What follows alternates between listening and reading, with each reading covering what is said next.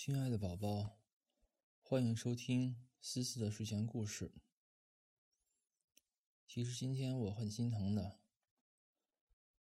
嗯，到处受伤，膝盖呀，然后还有手腕儿，然后还不吃饭，我是又心疼又生气。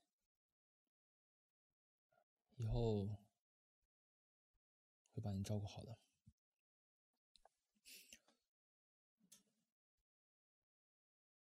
那今天咱们开始读《一日为书，终身不负》的第六章了。我刚刚看了一下，这本书已经读了一半了。再有几天的话，就可以读完一本书。这个是咱们读完的第一本书。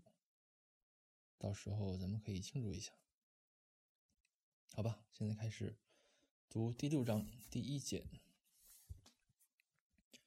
韩青断断续续的病了一整个冬天，他并没有病来如山倒，但却是十足的病去如抽丝。几天低烧，几天咳嗽，几天呕吐，虽然都不是什么大病。但已经足以折磨的每一个人，马不停蹄的消瘦下去。哎，没有每一个，但已经足以折磨的一个人马不停蹄的销售下去。而因为韩青断然拒绝药物治疗，所以病情就愈发的细水长流，蔓延下去。漠北帮他申请休学了一年，韩青便整日缩在公寓里。看书、看杂志、看电视，谢绝任何人探访。有诸多想要借关心他的名义讨好漠北的，自然被毫不客气的挡了回去。然而，最头最头疼的却是那些真正关心他的人。韩青拒绝见漠北。他第一次来查看他病情的时候，脚还没有踏进卧室，就被韩青用杂志、枕头。甚至是台灯给砸了出去。他也不想见到莫家父母，因为每次探访时，莫伯母总是会在最后长长的叹息一声。那句叹息包含了许多复杂情绪。韩青知道他的意思，就算他已经成年，在他们眼里还依旧是个孩子，依旧把他这次突发抑郁症。当成是因为他对莫北的过度依赖，依旧认为他现在生病的根源是因为与寒冰水火不容。莫家父母大概十分不理解他为什么会这样的排斥寒冰，排斥到让自己得抑郁症，排斥到性情大变，变得淡漠又安静。而大概除了他自己和寒冰之外，其他人都是这样认为的，所以数来数去，在韩青这里，唯一获得了进入豁免权的人，竟然是江南。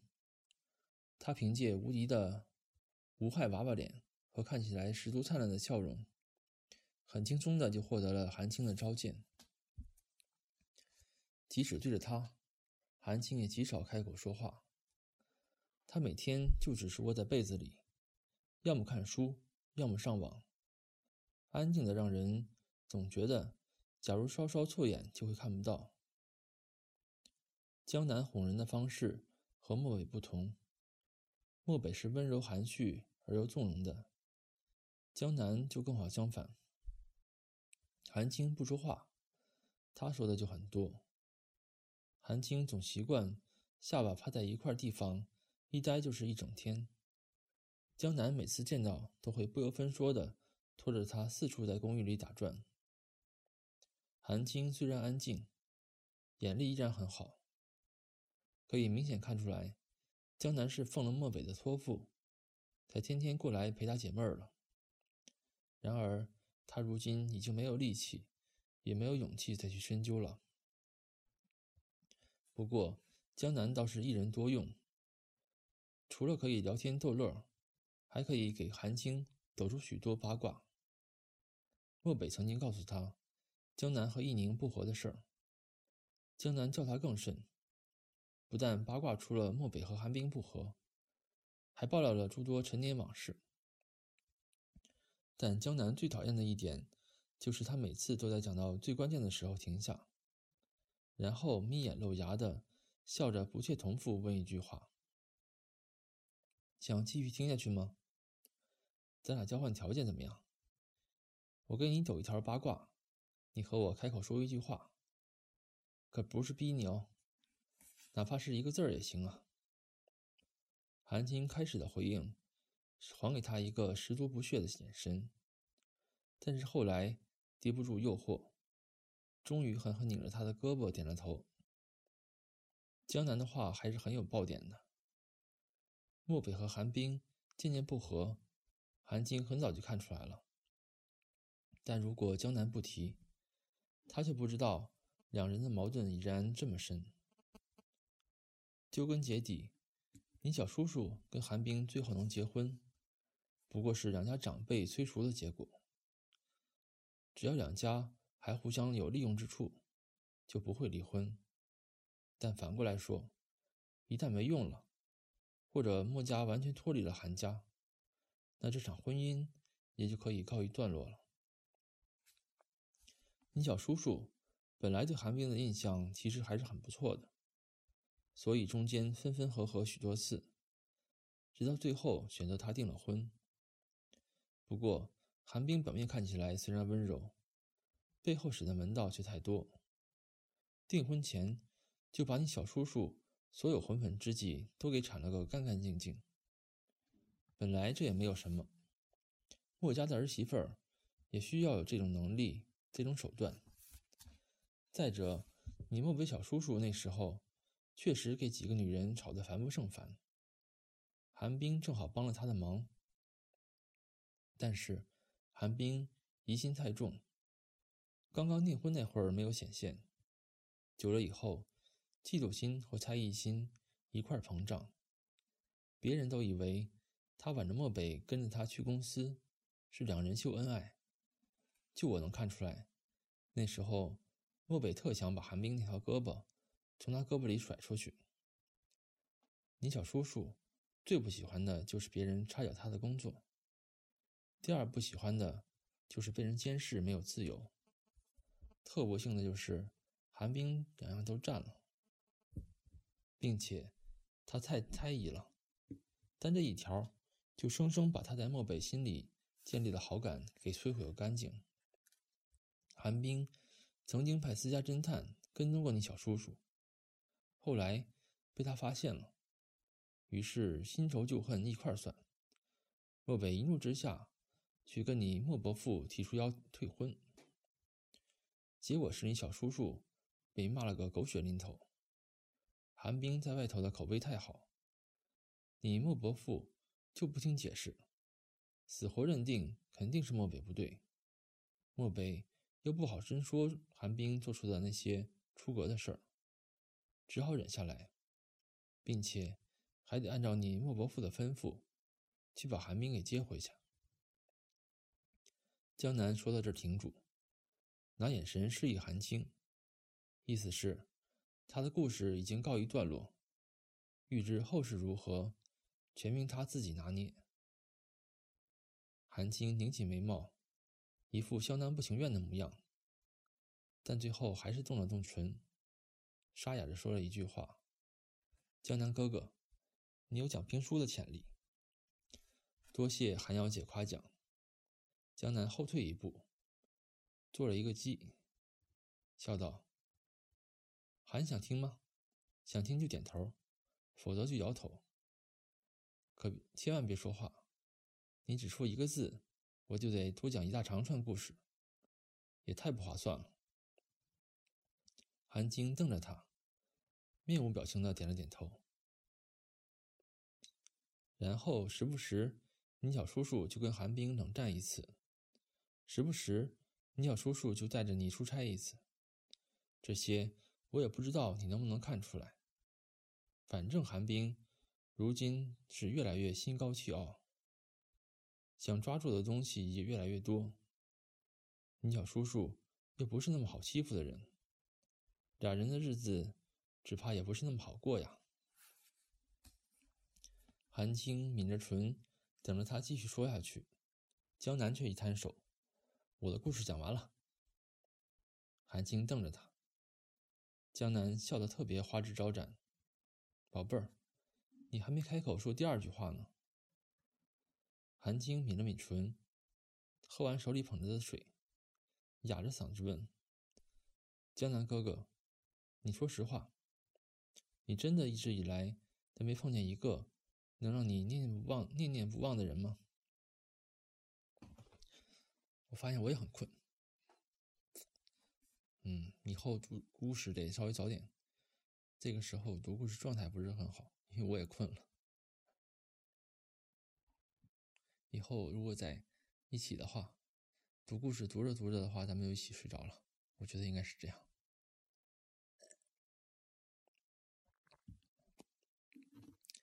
为什么要这么问？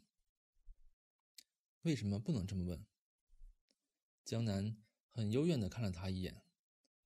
你怎么这么会戳别人的伤疤？江南觉得对一个自己从小看到大的女孩说这种事有些尴尬，但他在韩青一直盯住、悠悠不放的眼神下，终于还是认了命，问声说：“有，不过那已经是很久以前的事了。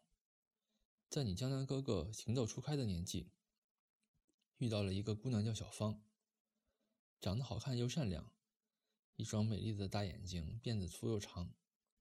然后你江南哥哥就对她念念不忘了。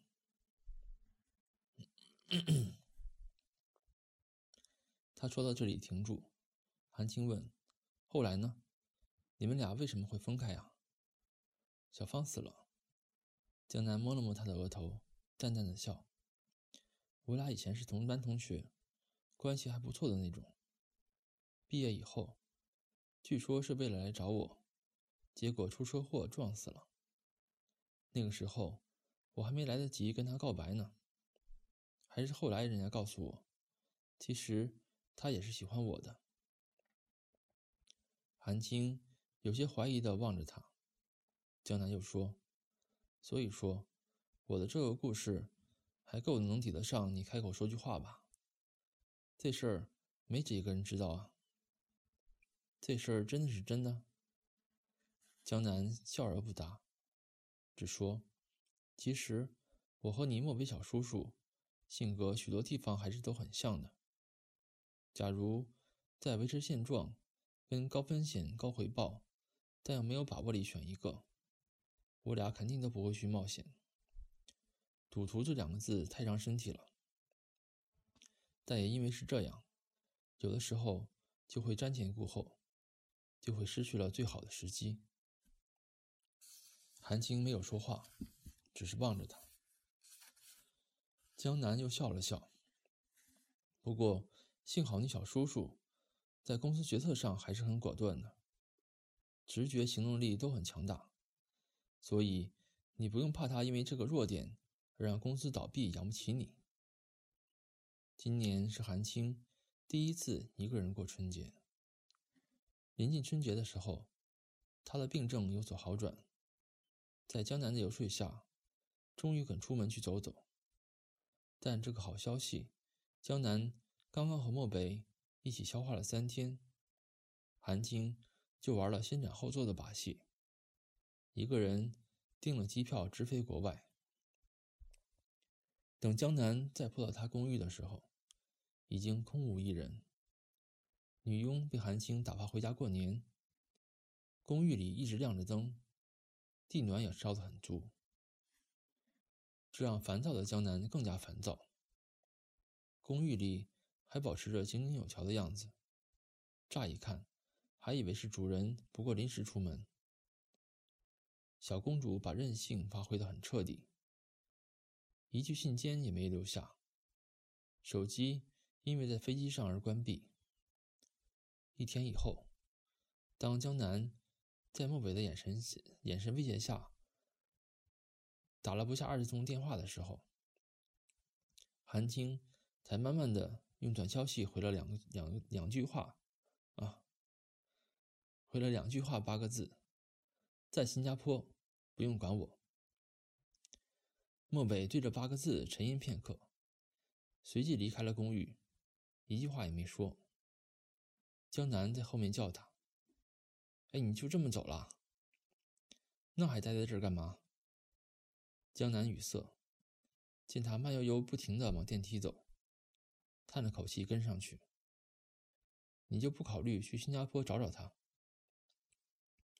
莫北绕着车钥匙，眼睛一直盯着电梯不停变换的数字，笑了一下。他这回不想让他让我找。江南呲一声，鬼话！以往他一跑，你肯定会在两天内找到他。现在你结婚了，他本来就伤心的不行，你还不去找他，你让他会怎么想？漠北还是微微的笑，没有说话。你的宝贝青青，就是口是心非的典型，连我都能看出来。你别告诉我你就没看明白。那现在好了，你也跟着一块儿口是心非。电梯门开了，莫伟背对着他，模糊的电梯壁让江南看不清楚他的表情。只听到他的声音还是很平静。九月份开学以后，他还要出国呢，这又算什么？韩青一个人待在新加坡，这边风情浓郁，特色繁多。假如纯粹来旅游，那似乎会很惬意，但也仅仅是似乎。他头一次一个人待在国外，还是在新年的时候。再梗着脖子逞强，说自己无所谓，也到底难掩失落。吃过糖的孩子才知道没糖吃时的煎熬。他自己一人跑出来，以往每年被疼着、纵容着、捧在手心呵护着的感觉消失。更何况这里也有华人在庆祝春节，被韩青看到，心中就像翻江倒海一样的难受。可是比起这些，韩青更不想回去。再多的孤单，也抵不上韩冰一个笑容的杀伤力强大。韩青来新加坡之后，肯接的第一通电话来自沈岩。还没有到除夕，他的电话便打过来问候，言语间虽然依旧无笑意流露。但还是难掩刚刚回国的淡淡喜悦。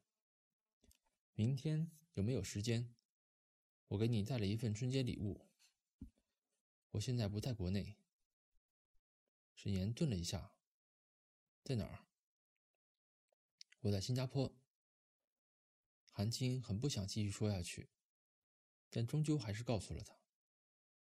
元宵节之前不会回去，估计我回国的时候，你已经回英国了。一直都在新加坡吗？沈岩说：“那也好。除夕那天，我正好也跟要跟着叔伯一起去，去趟新加坡看爷爷，也许还能见一次。你是和莫先生一起过去过春节的吗？”“不是。”韩青淡淡拧起眉间，“就我自己一个人。